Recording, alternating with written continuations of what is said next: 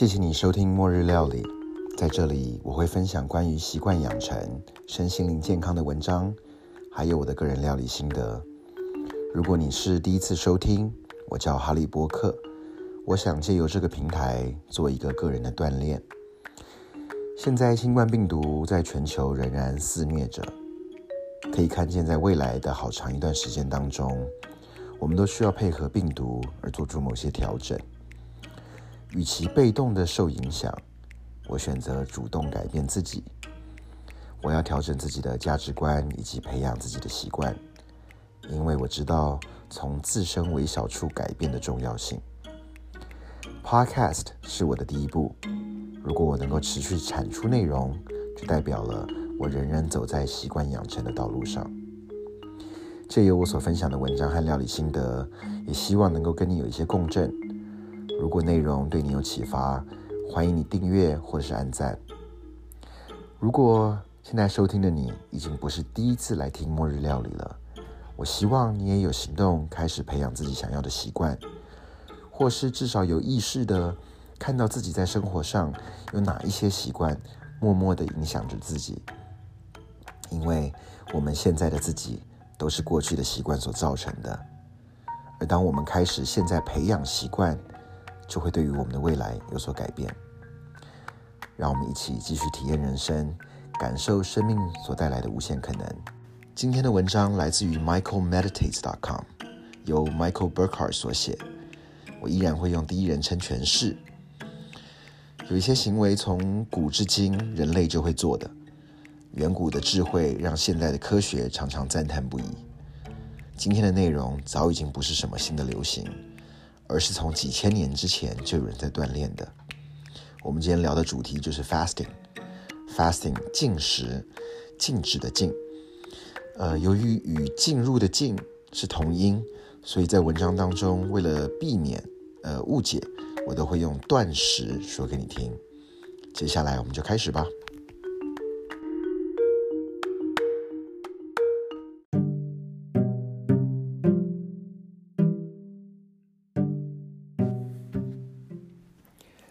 Power of intermittent fasting and mindful eating combine，间接性断食与正念饮食相结合的力量。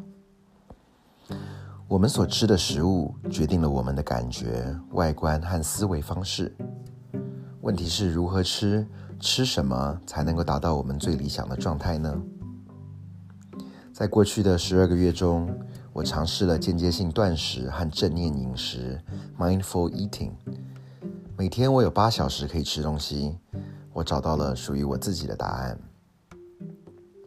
我的体力和精神都变好了，同时我的思绪也变得更清晰了。现在有越来越多的研究在研究间接性断食，为了体重管理或改善健康、降低慢性疾病的风险，还有增强大脑的运作功能等等。但即使没有现代科学的佐证，断食早已经有许多文化推崇，瑜伽也早已经应用断食数千年了。当然，当时的动机和现在有很大的不同。通常，断食是用来提高意识和探索瑜伽的姿势。当肠道内有食物的时候，许多瑜伽的姿势是不容易进行的。而在更细微的层面上，断食可以显著提高灵活度，并且帮助能量更自在的流动。既然知道断食可以有很大的益处，那在断食结束之后又要吃什么呢？如果只是单纯长时间不吃东西是不够的，要确保适量还有优质的食物。如果你只是一周少吃一次麦当劳，是不可能有可期待的结果的。你的身体使用什么燃料，就会决定你如何运作。根据哈佛大学一项荟萃的研究显示，与长寿和健康有关的食物和饮食习惯，包含下列这三点：一、避免糖分和精致谷物的摄取，取而代之的是吃水果、蔬菜、豆类、全谷类、瘦肉蛋白质和健康的脂肪。第二点，两餐之间让身体可以有燃烧脂肪的机会，不要吃零食，全天保持活跃，加强自己的肌肉操练。最后多喝水，水量取决于自己的活动量，但每一天至少喝一点五公升的水。断食对我来说最大的好处就是变得更有精神和更灵敏。我们所吃的越多，身体所需要分解处理食物的时间就越长。就能量消耗而言，消化食物是你的身体需要做最繁重的工作之一。不同的食物分解速度也不同。新鲜的水果和蔬菜可以在短短的二十分钟之内被人体吸收，蛋白质就需要更长的时间了。而面包或其他高度加工的食物，这些引号食物最多可能会需要二十个小时才能够被分解。还有，如果体重超重，举例，如果超重二十五磅的人。那么他的血液就要被运输到额外五千英里的血管，这样子会使心脏更劳累，呼吸加快，再次消耗更多的能量。通过断食，自然就可以保持健康的体重，因为可以为了身体的机能所需要的食物而选择。如果吃的东西减少，你可能会更懂得欣赏食物。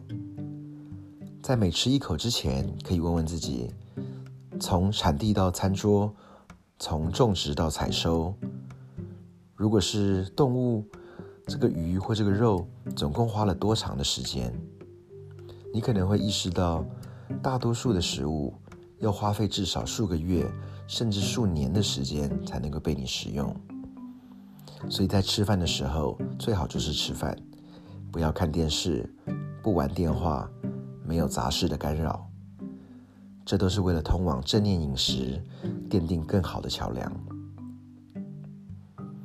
断食和正念饮食是一对恩爱的夫妻，透过更多的欣赏食物，更有意识的决定自己吃什么东西，而不是靠眼睛吃，或者是靠感受入口当下的快感吃。你吃的越健康，对越不健康的食物渴望就会越少。大多数不健康的食物都是有高的盐分、高的糖分，是油炸的、油腻的。它们的共同点就是都是富含高卡路里的。吃健康的食物，体验健康食物所带来的愉悦感，储存记忆，让下次还想要再要。增加身体的感知，在进餐之后，监视自己的身体感觉。透过自己的消化，感受自己的能量和情绪。如果你也想让生活变得更好，就开始该采取行动了。其实没有那么难，断食反而会大大简化你的生活。从以下简单的间接性断食练习开始，在一天进餐的时间限制为八小时，获得最佳的效果，记得早一点开始。比如说，从早上十点到下午六点钟可以进食，但是不要在晚上睡觉之前，因为睡前不进食可以让血糖的指数平稳，改善睡眠。选择优质的食物，享受每一口，吃可以是一种非常快乐的经历。以上的文章就是由 Michael Burkhardt 所写。我们休息一下，接下来回来。我们来聊聊关于我自己的断食体验。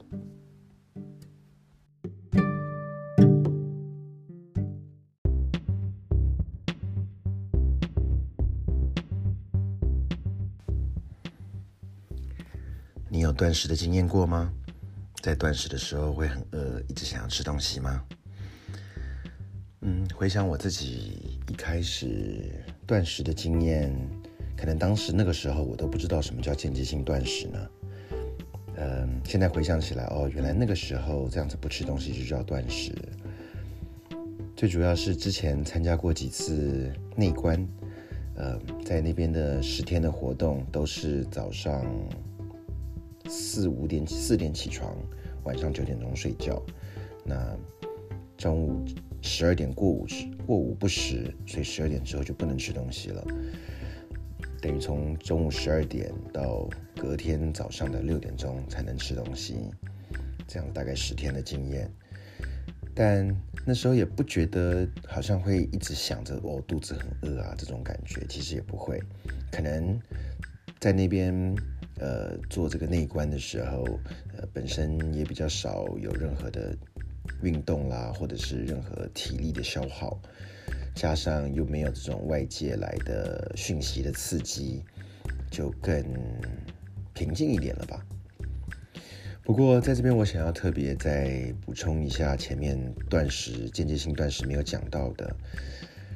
毕竟断食还是会依照每个人的身体状况不同而有所决定。比如说，断食是不是真的就能够减肥、管理体重呢？其实也不完全是的。另外，有一些特殊慢性疾病的人，比如说糖尿病啦，可能也不适合直接这样子长时间的断食。最好都还是可以跟自己的医生询问一下。另外，再补充一个，就是对于前面讲到间接性断食之后吃的食物，在断食前跟断食后食物的选择也很重要。断食前，食物最好可以吃一些好的蛋白质，让自己身体里面储存一些嗯可以被燃烧的能量。那断食一段时间结束之后回来吃的时候，也不要一下吃太重口味，或者是嗯需要很多的这个 fiber 很多纤维需要消化的，反而让身体慢慢慢慢的恢复回来。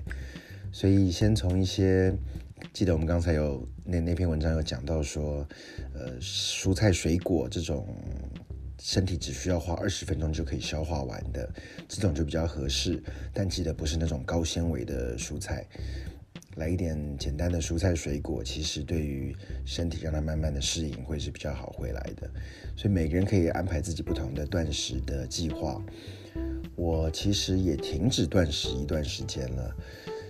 呃，前面几个月我有试过一个礼拜大概一两次，结果后来还是这个被新冠疫情也影响了，一来了之后好像很多的习惯就不一样了。不过对于正念饮食，倒是我自己很想要有意识的去锻炼的。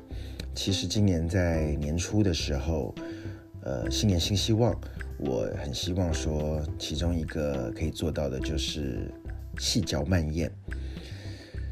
但一样，我发现好像过了几个月之后又恢复正常了，就没有再特别注意自己的细嚼慢咽的状态了。所以，呃，为什么要想说细嚼慢咽呢？因为回想我们家这个从以前小时候，我们一家四口，其实我们家都属于吃饭快的类型，所以常常有的时候去一个餐厅点菜到上菜到吃完，我们大概二十分钟嘣就吃完了。那呃，在在很多的时候就变成食物丢到嘴巴里面去，其实就没有这种机会让它慢慢的，第一个透过一开始的咀嚼或者是唾液的分泌，帮助食物消化，那进到胃里面就让自己的肠胃来负责所有的后续的事情。这个其实跟我很多的个性上面，我觉得也蛮相像的，所以我就希望说能够缓下来。那我找了一个不错的方法，在这边也可以跟你一起参考，就是计时，记录自己每一餐吃的时间，大概花多长时间。在吃之前，先设定认为说我可能这一餐会花多长的时间吃，而看最后出来的时间是否是你自己想象的时间是类似的，然后看如何可以把时间拉长。嗯，另外我有看到几个方法是，呃，我自己也打算继续朝着今年一开始的新年新希望继续进行的，就是吃每一口饭之前多做一两次深呼吸，这样子也可以拉长时间。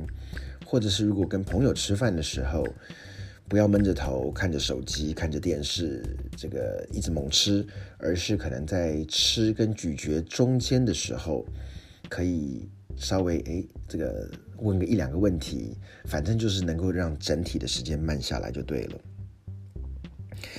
嗯，其实慢下吃饭的时间，慢下整个吃饭的过程，也是属于整个对于食物品味啊，就是你要去慢慢享受这个食物的滋味，多一点跟食物相处的了解了。中文 mindful 都翻成正念。